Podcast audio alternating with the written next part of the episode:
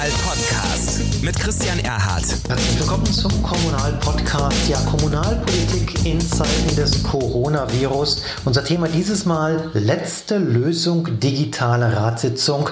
Wie bleiben Kommunen eigentlich entscheidungsfähig? Wir haben wieder ein Zoom-Meeting durchgeführt, gemeinsam mit der Friedrich-Naumann-Stiftung. Und diesmal zu Gast war Dr. Michael Burak. Der Rechtsanwalt ist spezialisiert auf Verwaltungsrecht und auf Kommunalrecht.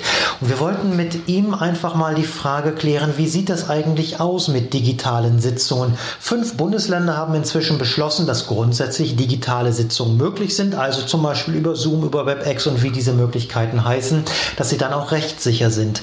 In der Ausführung allerdings gestaltet sich das deutlich schwieriger. Beispielsweise sagt dann häufig die Kommunalaufsicht halt, es ist eben ein letztes Mittel. Ihr müsst vorher mal nachweisen, dass Präsenzsitzungen nicht stattfinden können. Wie tut man das? Wie verhält es sich auch mit dem Thema Livestream? Welche Besonderheiten gibt es dort eigentlich? Ist damit die Öffentlichkeit hergestellt?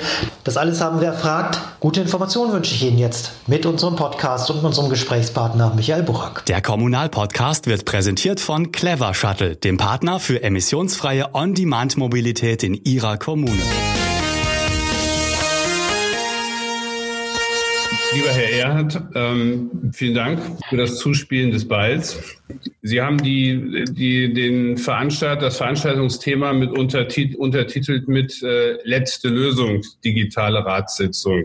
In der Frage steckt auch schon so ein bisschen die Antwort, um, um das gleich mal ähm, vorwegzunehmen. Es ist in der Tat so. Ähm, wir haben vielfältige Diskussionen jetzt ausgelöst durch die Corona-Pandemie. Wie können wir andere Formate finden? Wie können wir Lösungen dafür finden, dass wir nicht mehr in der Weise zusammenkommen können, wie wir das bisher gewohnt waren? Äh, insofern ist es auch folgerichtig, dass man auch über solche digitalen Lösungen nachdenkt. Ähm, ich will damit das, das Ergebnis aber schon mal ein Stück weit vorwegnehmen. Also wenn digitale Ratssitzungen, dann ist es in der Tat die letzte Lösung. Ähm, und ich sage mal, teilweise ist es auch gar keine Lösung. So, warum teilweise? Ähm, das haben Sie auch gerade schon angesprochen. Ähm, Kommunalrecht ist in den Bundesländern unterschiedlich ausgestaltet. Wir haben überall die gleichen Prinzipien. Darauf möchte ich gleich auch noch mal ein bisschen äh, zu sprechen kommen. Aber die Regelungen im Detail können dann doch variieren.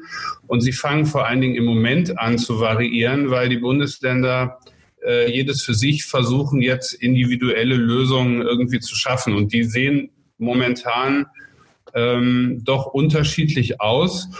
Und ähm, wenn wir jetzt gerade darüber sprechen, weiß ich auch gar nicht, ob das noch aktuell ist auf einem Stand von gestern oder Ende letzter Woche, weil nicht nur die rechtspolitische Diskussion da sehr dynamisch ist, sondern eben auch die Gesetzgebungstätigkeit. Also es kommt ständig irgendwas Neues.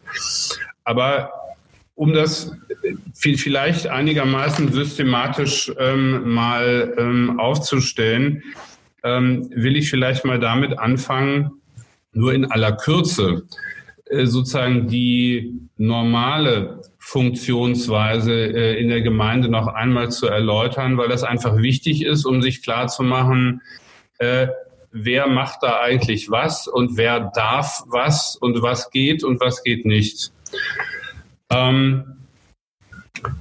Da ist es ja so, und das ist in allen Bundesländern tatsächlich vollkommen identisch. Wir haben sozusagen die kommunale Ebene organisationsrechtlich als Teil des Landes, also Teil der Verwaltung, Exekutive.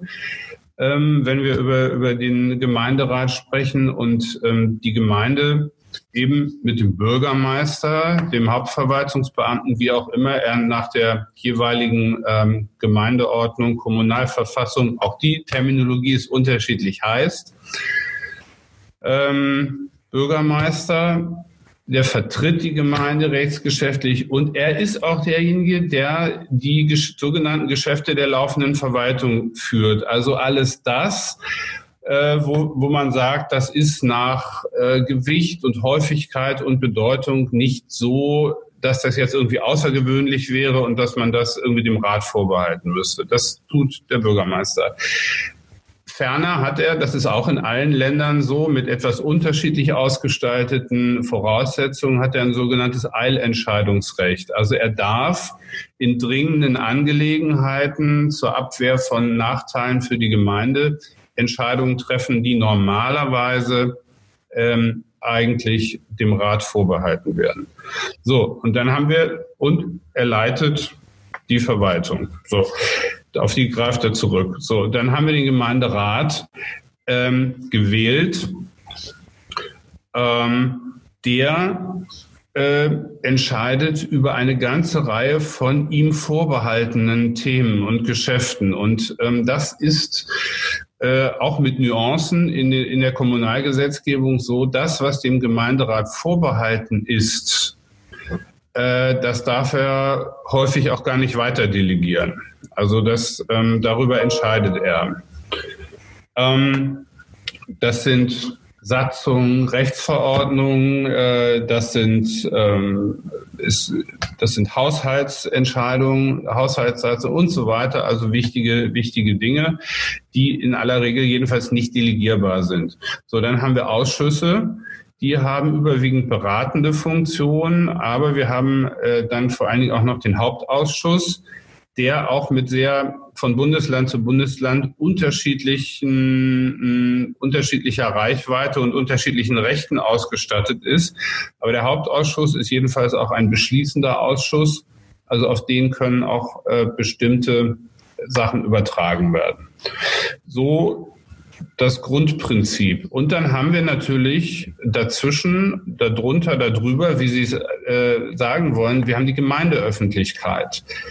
Äh, wir haben die Bürger, diejenigen, die die Gemeindevertreter wählen, diejenigen, die Bürgermeisterinnen, Bürgermeister wählen.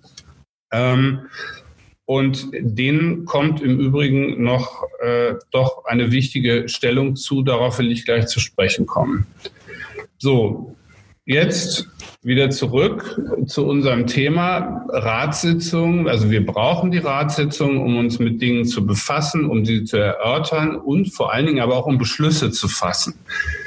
Ähm, und bei der Frage, hm, welche Handlungsmöglichkeiten haben wir hier? Wie können wir, wie können wir in so einer äh, angespannten Lage wie jetzt Lösungen schaffen, ist es wichtig, äh, sich zu vergegenwärtigen, wie eigentlich das Grundprinzip der Ratssitzung ist. Und das Grundprinzip der Ratssitzung äh, geht dahin, nach dem Konzept aller Kommunalgesetze, dass diese Ratssitzung sozusagen als präsente Sitzung physisch unter physischer Anwesenheit der Beteiligten an einem bestimmten Ort tatsächlich stattfindet. Das steht da nicht so drin. Da steht nicht drin, die Ratssitzung ist als Präsenzsitzung durchzuführen. Ähm, Sie sehen das aber in allen möglichen Regelungen ähm, der Kommunalgesetzgebung, dass der Gesetzgeber wie selbstverständlich davon ausgeht, dass das so sein muss.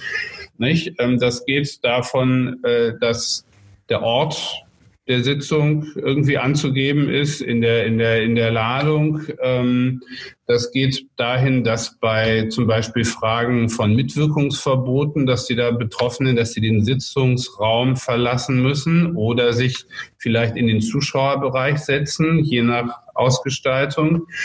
Äh, das geht bis hin zu Rechten des Hausrechts, äh, was auch voraussetzt, ähm, dass das also physisch stattfindet. Ähm, das ist zunächst mal das. Und ähm, wir haben auch in allen äh, Kommunalgesetzen bestimmte Anforderungen, äh, die wir erfüllen müssen, damit eine solche Ratssitzung ordnungsgemäß durchgeführt werden kann.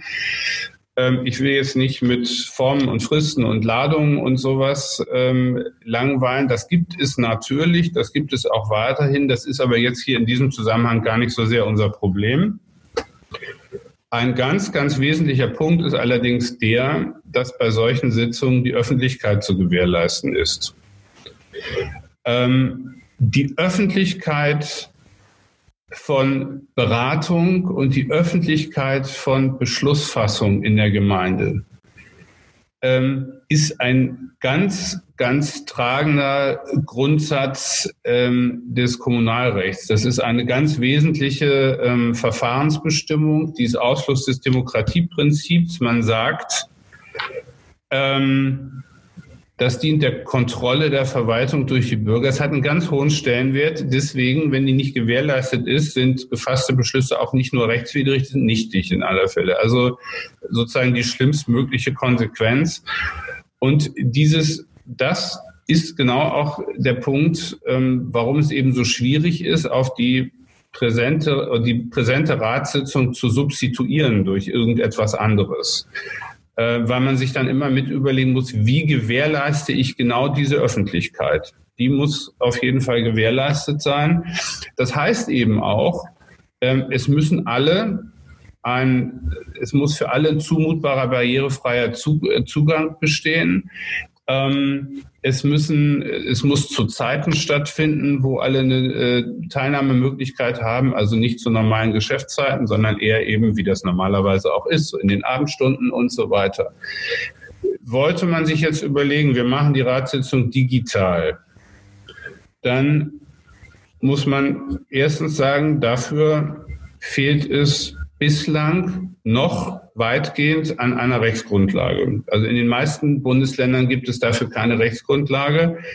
Ähm, da ist gerade Bewegung an der Zeit. Brandenburg hat hier ähm, bereits weitgehend ähm, agiert.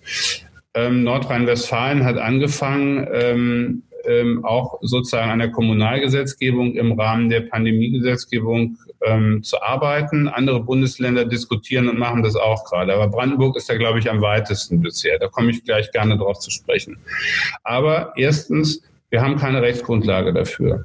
Zweitens, wenn man das macht, dann muss technisch jedenfalls mindestens gewährleistet sein, dass äh, wir eine, eine Plattform schaffen, die sozusagen für die Gemeindevertreter, für die Ortsvorsteher, für die sachkundigen Einwohner und so weiter äh, erreichbar ist. Die müssen über die nötige Hard- und Softwareausstattung verfügen, dass sie das überhaupt nutzen können. Das ist klar.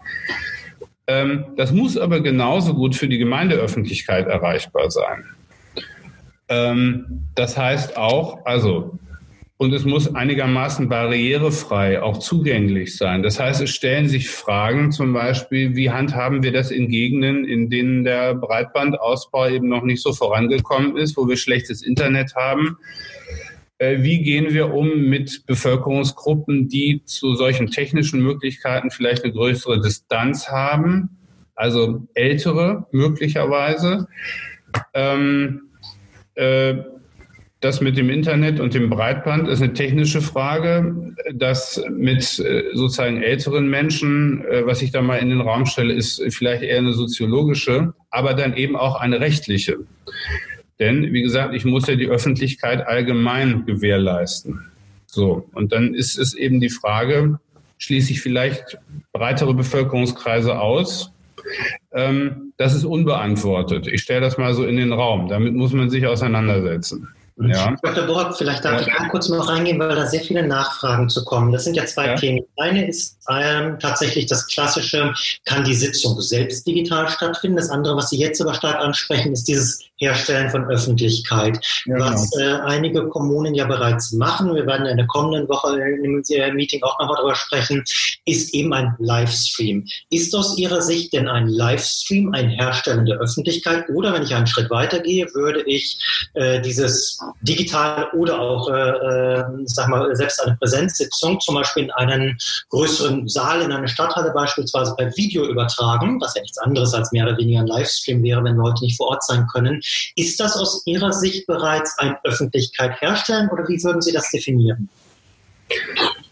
Ähm, da muss man, glaube ich, sehr vorsichtig sein. Ähm, das ist sicherlich ein wichtiger und richtiger Schritt, das zu machen. Ähm, es beantwortet eben nicht die Frage, ähm, was ist eigentlich mit denen, die ich sozusagen auf diesem technischen Wege nicht erreiche, weil sie die technischen Voraussetzungen gar nicht haben. Ich, ich habe in der Gegend kein Internet oder wie gesagt, weil sie vielleicht einer Bevölkerungsgruppe angehören, äh, für die so etwas wie ein Livestream doch eine sehr ähm, ferne und sehr fremde Veranstaltung ist. Ja, das, das, das, müssen wir jetzt zur Kenntnis nehmen, das gibt es noch. Ne? Ja, die Möglichkeit, äh, das heißt, ist tatsächlich, ich übertrage beispielsweise ja. Stadthalle oder wie auch immer, wo Menschen dann hinkommen können, wo sie also nicht im Ratssaal sitzen, sondern meinetwegen im Raum nebenan, um äh, dem dann zu folgen. Das ist so ein bisschen die Frage, in die mehrere Personen ja. gingen. Ähm, also ich denke, das ist als ergänzende Maßnahme richtig, wenn man äh, so vorgeht, dass man sagt, wir ändern die Räumlichkeit, weil wir nämlich die Abstände einhalten. Wir haben dann vielleicht nicht mehr so viel Platz wie normalerweise für die Öffentlichkeit. Ähm, dann sozusagen das als ergänzendes Angebot zu machen, ähm, ist richtig und das halte ich auch für, für zulässig. Allerdings unter der Voraussetzung muss man ganz klar sagen, ähm, dass ähm, die Sitzungsöffentlichkeit in dem Raum, wo die eigentliche Ratssitzung stattfindet, zumindest eingeschränkt, aber noch möglich ist. Ja, ähm, das und, und das unter sozusagen unter Geltung der bisherigen Rechtslage, muss man auch eben sagen. Ne? Also immer unter der Voraussetzung, die Kommunalgesetze sind so, wie wir sie hergebracht kennen. Ja, mhm. ähm, dann als Ergänzung, ja, ähm, als vollständiger Ersatz fände ich es problematisch. Okay, hm, gut. Okay, dann ich hatte Sie aber ansonsten unterbrochen, deswegen äh, äh, das wollte ich nur als Zwischenfrage vielleicht ja. eingefügt haben. Ähm, was uns ein bisschen kam, ist tatsächlich, ähm, wenn man so einen Livestream denn macht, weil ich merke, da sind doch relativ viele Fragen dazu, äh, müssen eigentlich dem äh, alle Mandatsträger zustimmen oder kann ich sagen, so ich mache das jetzt als Verwaltung einfach mal und übertrage das? Gibt es auch da äh, Voraussetzungen, wo äh, Bürger aufpassen müssen oder wo auch Verwaltungen aufpassen müssen? Was dürfen sie, wann dürfen sie überhaupt Dinge übertragen? Wer darf dort gezeigt werden? Diese ganzen Fragen sind ja auch noch sehr, sehr unterschiedlich im Moment geregelt. Die sind sehr unterschiedlich geregelt und ähm, es ist nach meiner Kenntnis in der überwiegenden Anzahl äh, der äh, Kommunalgesetze jedenfalls so, dass Bild- und Tonaufnahmen ähm, nur mit Zustimmung aller ähm, erfolgen dürfen. Also der Rat, Ratssitzung. Ne? Da ist das nicht die Vorstellung von Livestream irgendwo hin, sondern eben so das, das herkömmliche Bild- und Tonaufnahmen durch Presse, wie auch immer. Ähm, das ist zustimmungspflichtig, weil natürlich das betrifft das Persönlichkeitsrecht der dort Betroffenen. Es können sowieso, da komme ich gleich noch zu, auch natürlich Geheimnissschutzansprüche äh, da sein. Ähm, also ohne Zustimmung wird das nicht gehen. Das heißt, wenn eine Verwaltung sich das überlegt hat, das auch vielleicht als zusätzliche Serviceleistung oder wie auch immer machen zu wollen, ist sie gut beraten, äh, nach meiner Meinung, wenn sie äh, die Zustimmung einholt vorher. Das sollte sie auf jeden Fall tun. Es ist ohnehin, damit, damit ist aber, wenn ich das äh, mal als äh, Ball aufgreifen darf, damit ist eben auch ein weiteres Thema angesprochen. Wenn ich solche Veranstaltungen ähm, über Livestream oder äh, derartige Möglichkeiten ähm, durchführen will oder weiter verbreiten will, dann muss ich mir eben auch die Frage stellen, wie wird zum Beispiel die datenschutzrechtlich unbedenkliche Behandlung der dort äh, ähm, zu besprechenden Themen sichergestellt? Ne? Wir haben es in den, also mh, hm, was, was ist mit dem Medium, was wir hier gerade nutzen? Zoom-Konferenz, da gibt es viele Diskussionen um die, um die Datensicherheit. Ähm, bei einem solchen Austausch, wie wir den hier pflegen, ist das unproblematisch, weil wir hier sozusagen nichts Geheimes irgendwie verhandeln und keine persönlichen Daten irgendwie weitergeben. Aber ähm, was ist mit einer Ratssitzung? Ist, wäre, geht das über Zoom-Konferenz oder muss man nicht möglicherweise da auch sozusagen ein technisches, eine, eine Plattform wählen, die technisch gewährleistet, dass sie, ähm, ich sage mal, den ja auch etwas strengeren Anforderungen der Datenschutzgrundverordnung und ähm, des europäischen Datenschutzrechts äh, tatsächlich genügt, ohne Zweifel. Ähm, das ist, ähm, da bin ich jetzt kein Fachmann, ähm, aber da würde ich mal nach dem, was der Presse zu entnehmen ist, ähm, vermuten, dass da bei Zoom beispielsweise ein Fragezeichen stehen würde. Das heißt, das muss man, das muss man klären, technisch, wenn man das machen will. Ähm, es gibt, es gibt weitere Fragen äh, organisatorischer Art, mit denen man sich auseinandersetzen muss. Wie wird ähm, wie wird die, die, die Einhaltung von Mitwirkungsverboten beispielsweise sichergestellt? Ne? Also der Betroffene darf nicht äh, an Beratungen und äh, Beschlüssen mitwirken ähm, in einer sagen wir, analogen, normalen, physisch stattfindenden Ratssitzung. Ähm, wäre das so, dass nach Diskussion oder auch ohne der den Raum verlässt oder sich in den Zuschauerraum setzt oder wie auch immer. Ähm, das ging ja, wenn man das digital macht, in so einem Format, wie wir uns gerade unterhalten, eigentlich nur, indem der Vorsitzende der ähm, Vertreterversammlung über irgendwelche Moderatorenrechte denen dann irgendwie wegschaltet. Ähm, und dann ist dann wieder die Frage, macht er das eigentlich? Wie kann man das kontrollieren, ob er das tut? Wann schaltet er den wieder zu? Ähm, darauf habe ich keine Antwort bisher. Ich werfe das nur mal als Frage auf. Mit solchen Themen muss man sich äh, auseinandersetzen, wenn man das äh, so machen will auf dem Wege. Und ähm, das muss man beantworten. Und auch hier wieder das Thema Öffentlichkeit, dass solche Anforderungen eingehalten werden, ähm, kann die Öffentlichkeit normalerweise dadurch kontrollieren, dass sie vor Ort ist und das sieht. Ob jetzt ein äh, Vorsitzender der Gemeindevertreterversammlung ähm, seine seine Moderatorenrechte in einer bestimmten Weise ausübt oder nicht. Ähm, das weiß ich nicht, wie das sozusagen allgemein wahrnehmbar gemacht werden kann oder was. Auch über sowas müsste man nachdenken. Ne? Also nur als Beispiel, es gibt da einfach auch technische Dinge, die, die, man, die man lösen muss, damit das rechtlich sicher durchgeführt werden kann. Und immer noch vor der Klammer, bisher gibt es dafür keine Rechtsgrundlage, die wir brauchen. Ja, bisher, bisher gibt es keine Rechtsgrundlage. Also bisher als ergänzende Serviceleistung ja, als Ersatz nein. Muss man einfach mal so ähm, festhalten. Ähm, jetzt ist es so, ich würde da mal ähm, übergehen, also welche, welche Corona-bedingten Besonderheiten müssen wir denn eigentlich überhaupt beachten, ähm, wenn, wir, wenn wir sozusagen jetzt diese Ratssitzung ähm, durchführen wollen? Ähm, da, da tauchte ja gelegentlich die Frage auf, aber die scheint mir inzwischen hinreichend äh, beantwortet. Ähm, lassen die ganzen Corona-Schutzverordnungen und wie sie heißen, die Durchführung von Gemeinderatssitzungen und die Teilnehmer an solchen überhaupt zu?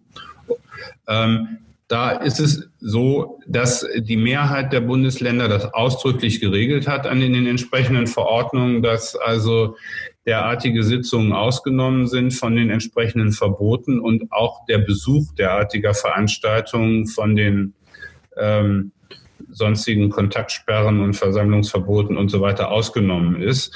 Da, wo es nicht ausdrücklich geregelt ist, ist aber inzwischen durch die entsprechenden Landesregierungen klargestellt, dass es ausgenommen ist. Also das ist kein Problem. Und dann ist ja dann aber die weitere Frage, welche organisatorischen Möglichkeiten gibt uns denn die geltende Rechtslage? Und ich nehme jetzt mal die bewusst aus, die hier jetzt gerade schon jüngst einen Schritt weitergegangen sind, aber sozusagen auf herkömmlicher Kommunalverfassungsbasis. Ähm, welche Möglichkeiten gibt uns das, hier zu reagieren? Zum einen ist es natürlich so, und so sagen es, wie ich finde, richtigerweise auch viele Innenministerien oder Städte- und Gemeindebund äh, in ihren entsprechenden Handreichungen, ähm, ist es natürlich mal das Erste, die Sitzung auf das notwendige Minimum zu beschränken, möglichst. Also wenn es nicht sein muss, dann nicht. Die meisten Gemeindeordnungen sagen, äh, der Rat ist einzuberufen, soweit es die Geschäftslage erfordert. Ähm, also zwingend muss er nicht unbedingt ständig. Äh, das ist meistens nur eine Sollvorschrift, dass er sagt, er soll aber möglichst einmal im Monat oder so. Also das heißt, da könnte man abweichen. Und natürlich bitte verkürzen, also wirklich nur die Tagesordnungspunkte äh, aufnehmen, die auch wirklich wichtig sind, wo Entscheidungen getroffen werden müssen. Ähm, und das kennen wir auch inzwischen hinlänglich, ähm, im Zweifel den Ort nochmal überdenken und ne, Sporthalle, Aula, Mensa, was auch immer, ähm, auch sowas geht. Das machen ja viele Gemeinden auch, ist, glaube ich, ganz richtig. Ähm, das ist räumlich organisatorisch. Man kann natürlich ähm, auch darüber nachdenken, ähm, was kann der Hauptverwaltungsbeamte, was kann die Bürgermeisterin äh, als Geschäft der laufenden Verwaltung machen.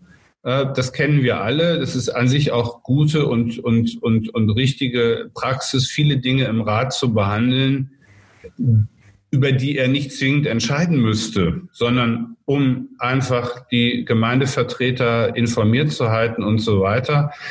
Ähm, das sozusagen das Führen dieses Geschäfts könnte aber der Bürgermeister tun. Das kann er natürlich auch weiterhin. Ähm, also von daher ähm, auch da, das lohnt einen, einen, einen Blick, was, was kann der Bürgermeister nicht möglicherweise allein tun, ohne davon schon von seinem Eilentscheidungsrecht Gebrauch zu machen. Das wäre etwas anderes. Ähm, ich hatte vorhin gesagt, Eilentscheidungsrecht, also zur Abwehr dringender Nachteile. Ähm, die Hürden sind hier kommunalrechtlich relativ hoch. Das heißt, ähm, also auch dieses möglich, diese Möglichkeit gibt es. Ich rate aber dazu, davon nur sehr zurückhaltend Gebrauch zu machen. Ähm, äh, denn das ist ähm, schwierig, das rechtssicher zu machen. Also jedenfalls lohnt es nicht, um plötzlich alles Mögliche auf diesem Weg zu entscheiden, was man so bisher nicht gemacht hat. Ähm, man kann weiter prüfen, was kann auf den, was kann vom Hauptausschuss auf den Bürgermeister delegiert werden. Man kann prüfen, was kann vom Rat auf den Hauptausschuss delegiert werden. Also immer auf Entscheidungsgremien oder Personen, wo, wo ich nicht mehr so viele brauche. Ähm, und man kann sozusagen in den, in den Ratssitzungen selber. Auch dazu ist in letzter Zeit einiges gesagt und geschrieben worden. Auch hier kann man auf freiwilliger Basis, wenn alle Fraktionen und gegebenenfalls Fraktionslosen äh, da mitmachen, man kann Pairing-Vereinbarungen treffen, wie auch immer. Also man kann die Anzahl reduzieren auf Basis freiwilliger Beschränkung. Ähm, so, das kann man auch machen. Ähm, was man eben aber nicht unbedingt machen kann, sind zum Beispiel Umlaufbeschlüsse. Das ist auch immer mal wieder eine Frage. Ähm, ich glaube, Baden-Württemberg hat die Möglichkeit. Da heißt es also Gegenstände einfacher Art können auch per Umlaufbeschluss gefasst werden. Äh, das ist in den meisten äh, anderen Bundesländern aber nicht so. Also als Tendenz Umlaufbeschluss eher nein. Und was, was geht eben auch nicht? Also Telefon- und Videokonferenzen, die, ich sag mal, über einen ja sowieso immer möglichen informellen Austausch, der jetzt gar nicht ähm, äh, so vorgesehen ist in der, in der Gemeindeordnung. Also was weiß ich, die Fraktionsvorsitzenden wollen sich informell mal zu irgendwas austauschen oder so. Äh, da geht das natürlich, aber sozusagen anstelle von vorgesehenen Gremiensitzungen ähm, geht es nicht nach geltender Rechtslage. Das muss man eben so sagen. So, ähm, das ist vielleicht mal jetzt sozusagen kurz abgerissen der Status quo äh, mit einem Sternchen. Ähm, Brandenburg ist ein Stück weiter. Brandenburg hat hier gesetzgeberisch gehandelt, jetzt im April. Und äh, auf Basis eines kommunalen Notlagengesetzes das nicht viel Inhalt hat, außer dass der Landtag eine landesweite Notlage feststellt und dass zweitens deswegen aufgrund der Notlage eine Verordnungsermächtigung geschaffen wird, ähm, äh, eine entsprechende Verordnung erlassen, ähm, kommunale Notlagenverordnung in Brandenburg und die regelt bestimmt tatsächlich bestimmte Ausnahmen oder Abweichungsmöglichkeiten von ansonsten äh, kommunalverfassungsrechtlich und kommunalrechtlich gebotenen äh, Bestimmungen.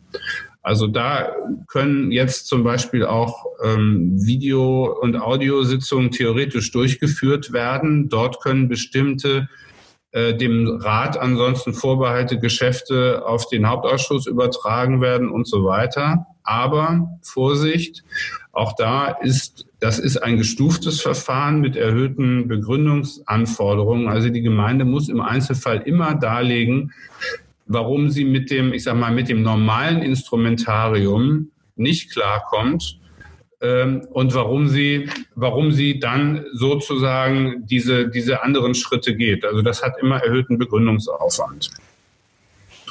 Ähm, Nordrhein-Westfalen hat, meine ich, äh, ist nicht so weit gegangen und hat bislang aber die Möglichkeit geschaffen, ähm, äh, bestimmte Entscheidungen tatsächlich vom Rat auf den Hauptausschuss beziehungsweise eben dann vom Kreistag auf den Kreisausschuss delegieren zu können, die sonst nicht delegierbar wären.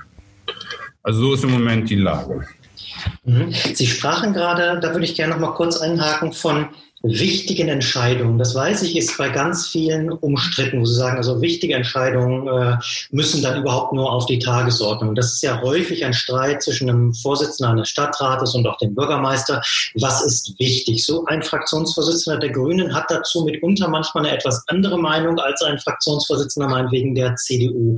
Gibt es da eine klare Regelung, was wichtig ist, was wirklich drauf muss? Sind das nur reine Dringlichkeitsentscheidungen oder geht das darüber hinaus? Ist zum Beispiel, ich sag mal, Klimaschutz äh, im Moment ein Thema, das dringlich wäre in einer Corona-Zeit? Also ich, ich würde es mal so sagen, wichtig in dem Sinne, wie ich es eben verwendet habe, würde ich das einstufen, äh, alle Angelegenheiten, die es erfordern, dass dort ein Beschluss gefasst wird. Ähm, das heißt, alles, was ich ja, also wo, wo ich eine Beschlussfassung brauche, um, um die Sache irgendwie weiterzubringen. Ähm, ne? ähm, ich nehme mal ein Beispiel. Ähm, Bauplanungsrecht. Das ist so, sowas, das kennen alle, die, die, die irgendwie im Rat sind. Das ist immer mal Thema. Wenn man sich das zum Beispiel anguckt, also ich würde mal sagen, aus meiner Erfahrung, so ein, so ein durchschnittlicher Bebauungsplan ist ähm, vom Aufstellungsbeschluss, bis er dann endlich als äh, Satzung beschlossen wird, ähm, bestimmt vier, fünf Mal so ähm, im Rat und wird da immer wieder irgendwie behandelt. Ähm, das ist auch gut so wenn man sich das Baugesetzbuch mal anguckt, also sozusagen aus bundesrechtlicher Sicht, ähm, ähm, wäre es theoretisch möglich, dass der bis zum Zustand der Planreife den Rat nie gesehen hat. Ähm, das führt möglicherweise dazu, dass man kommunalrechtliche Bestimmungen dann verletzt hat. Das wird aber am Ende nicht dazu führen, dass der Bebauungsplan unwirksam ist. Ähm, so, also heißt, ähm, kurz gesagt, vielleicht alles, was so der reinen Information, dem, dem, dem, dem Diskurs dient, ähm, aber was jetzt nicht zwingend erforderlich ist, um, um, um irgendwie einen Beschluss, den man wiederum auch dringend braucht, um eine Sache zu Ende zu führen oder um, um eine Satzung wirksam zu bekommen oder wie auch immer. Alles, was man dafür nicht braucht, würde ich jetzt erstmal sozusagen nach meinem Verständnis als nicht wichtig einstufen. Also, thematisch ist es natürlich, das haben Sie völlig richtig gesagt, glaube ich, das ist eine politische Frage. Das ist, ähm, ähm, wo die Gemeinde ihre Schwerpunkte setzt, was sie politisch wichtig findet, das unterliegt natürlich dem politischen Streit. Ähm, ich würde mal sagen, oberhalb der Ebene des politischen Streits ist der Haushalt wichtig. Also ohne Haushaltssatzung oder ohne Haushaltssicherung ähm, wird es schwierig, überhaupt irgendwas zu machen. Also sowas ist natürlich ein wichtiger Punkt. Ne? Ähm, darunter ist es, äh, äh ist es eine politische Entscheidung. Mhm, okay. Ähm, wir haben äh, vorhin das Ganze eingeleitet mit äh, den Worten, es ist die letzte Möglichkeit, diese digitale Ratssitzung. Ich schaue jetzt mal trotzdem nach vorne. Was müsste denn passieren? Was kann auch möglicherweise eine Gemeinde im Rahmen ihrer Satzungen selbst regeln, damit es nicht mehr die mögliche die, oder die letzte Möglichkeit ist, sondern dass es flexibler wird? Oder anders gefragt, äh, ist es möglich, über Anträge beispielsweise äh, solche äh, Dinge zu verändern? Können also Gemeinden da überhaupt etwas tun oder müssen sie zwangsläufig auf die jeweiligen Landesgesetzgebungen äh, warten? Ähm, ich fürchte, Sie müssen auf die Landesgesetzgebung warten. Denn ähm, der, der, Schlüssel, der Schlüssel liegt in der, in der Rechtsgrundlage. Die Rechtsgrundlage ist die jeweilige Gemeindeordnung. Also das heißt, wenn eine Gemeinde sagt, ähm, wir wollen künftig ähm, unsere Ratssitzung überhaupt nur noch per Livestream oder sowas zur Verfügung stellen. Ähm, das hat sie nicht in der eigenen Hand. Das kann sie nicht tun. Ähm, was sie, was sie machen kann, sind sozusagen zusätzliche Serviceangebote. Ähm, das geht. Ähm, da, aber sie kann es nicht ersetzen. Also das, das kann die Gemeinde nicht. Das geht letzten Endes nur über den, über den Landesgesetzgeber. Das heißt, zusätzliche, äh, zusätzliche, Maßnahmen wären beispielsweise, wenn ich über das Thema Livestream zurückkomme, also ich übertrage eine Ratssitzung Darüber kann eine Kommune selbst entscheiden. Ähm, kann sie es auch dann entscheiden, wenn einzelne Ratsmitglieder, das hatten wir eben kurz angesprochen, eben damit nicht einverstanden sind. Also kann sie beispielsweise äh, beschließen, dass äh, ähm, Gemeinderatsmitglieder ein öffentliches Amt ausführen und sie deshalb äh, dazu sich bereit erklären müssen. Wären solche Dinge im Rahmen einer Hauptsatzung oder wie auch immer möglich? Das halte ich für schwierig. Ähm, es gibt ja, es gibt diverse Gemeinden, die, die, die ich kenne, die auch tatsächlich ihre, ihre Ratssitzungen schon per Livestream übertragen. Ähm, am Anfang dieses Prozesses hat aber meines Wissens, und das halte ich auch für richtig, immer sozusagen ein Beschluss gestanden, in dem die äh, Betroffenen zugestimmt haben, dass das, dass das so gemacht wird. Ähm, das, äh, das denke ich, ist erforderlich. Denn ähm, wie gesagt, ich habe da vorhin darauf hingewiesen, in den meisten ähm, Gemeindeordnungen ist es eben auch so, dass ähm, die Betroffenen, also mindestens jedenfalls die, die dann in einem solchen Livestream abgebildet wären und, und ähm, gezeigt werden, ähm, dass die Betroffenen Bild- und Tonaufnahmen zustimmen müssen. Mhm. Ähm, was, ich, was ich für möglich halte, ist, dass äh, sozusagen der, der Rat entsprechend da einmal sozusagen einen so einen, so einen, so einen Vorsorge oder so, so, so einen Ausgangsbeschluss fasst und sagt, ja, wir stimmen zu und ähm, wir ähm, wollen das künftig, wollen das künftig als zusätzliches und als Service-Medium nutzen. Ähm, das scheint mir möglich zu sein. Ähm, wobei, was die, was die Datenschutzimplikationen im Einzelnen dann angeht, äh, bin ich kein Fachmann, muss ich, muss ich ganz klar sagen. Ähm, ich weiß, das ist immer doch auch schwierig, da die, die Anforderungen des Datenschutzes einzuhalten. Ähm, kommunalrechtlich würde ich aber jedenfalls sagen, wenn da am Anfang entsprechender Beschluss gefasst ist, erscheint das denkbar. Mhm, okay. Eine Frage noch zum Schluss, die hier im äh, Chat noch kam, das wäre, damit würde ich das dann äh, ähm, abgrenzen. Sie sprachen vorhin immer davon, dass es eben eine Präsenzsitzung nicht möglich sein darf. Hier fragt jemand, warum dürfen eigentlich Kirchen mit maximal 50 Personen sitzen, ohne Gesang, mit Masken und allem drum und dran? Und für Mandatsträger soll das nicht gelten. Gelten dort tatsächlich die gleichen Voraussetzungen? Ist eine Ratssitzung, spätestens eine Kreistagssitzung, wo meistens mehr als 50 Abgeordnete dabei sind, demnach eine Großveranstaltung oder wo würden Sie so etwas einordnen? Und die, die Frage geht dann, warum die anders behandelt werden als. Genau, warum dürfen die dann als Präsenzsitzung stattfinden in diesen Bundesländern mit den entsprechenden Abstandsregelungen? Aber ähm, warum gibt dort dann eben nicht die Möglichkeit zu sagen, dann darf eigentlich so eine Sitzung auch nicht stattfinden, weil eine, ein Gottesdienst beispielsweise eben auch nicht stattfinden darf? Hm, naja, also die, die, die Frage erschließt sich eher, wenn man sozusagen aus Sicht der Kirchen fragt, dass Ratssitzungen allgemein, das sagte ich ja vorhin, allgemein in den Corona-Verordnungen von den entsprechenden Verboten ausgenommen sind, das hat seinen Grund einfach darin, dass natürlich sozusagen das Funktionieren einer Gemeinde und sozusagen auch damit das Funktionieren ihrer Gremien und Organe als systemrelevant äh, eingestuft wird äh, und damit ähm, unter den Voraussetzungen, die wir jetzt haben und diesen Rahmenbedingungen einer, einer Pandemie und der, der Überlegung, was, was müssen wir eindämmen, beziehungsweise was, was, was, was müssen wir offen lassen, einen anderen Stellenwert tatsächlich zuerkannt bekommen als ähm, die Kirchen. Mhm. Und für die Kirchen wird es ja jetzt nach und nach gerade wieder gelockert. Hm, genau, ich wollte sagen, dass wir da genau in die Richtung ging so ein bisschen die Frage, weil hier zum Beispiel jetzt jemand auch gerade nochmal äh, schrieb, der Kölner Rat hat doch auch getagt unter den äh, Abstimmungs-, äh, unter den äh, Abstandswahrungen. ich weiß nicht, wie groß der Kölner Rat genau ist, aber garantiert mehr als 50 Personen auf jeden Fall.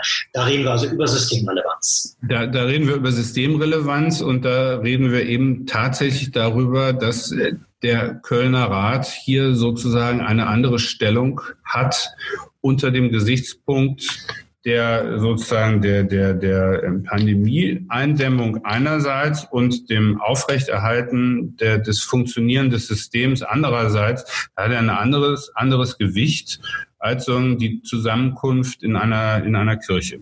Spannende Einblicke in das ganze Thema Live-Ratssitzungen und auch Live-Streaming von Ratssitzungen und somit natürlich auch zum Thema Bürgerbeteiligung. Genau das wollen wir in der nächsten Woche noch ein wenig vertiefen. Mehr digitale Kommunen heißt ein Blog der Autorin und Bloggerin Anke Knopp. Mit ihr sprechen wir in der nächsten Woche und wollen wissen, wie sieht es eigentlich trotz Abstandsgebot aus mit der Einbindung von Bürgern? Wie können sie ihre Anliegen nicht nur in Corona-Zeiten Möglichkeiten einbringen? Welche Funktionen haben zum Beispiel sachkundige Einwohner in den kommunalen Entscheidungsprozessen? Tja, und wie kann die Digitalisierung auch in der Kommunalpolitik insgesamt einziehen und starke Brücken zwischen Bürgern und Politikern vor Ort bauen? Das und mehr nächste Woche im Podcast an dieser Stelle. Herzlichen Dank fürs Zuhören. Alles Gute. Ihr Christian Erhardt.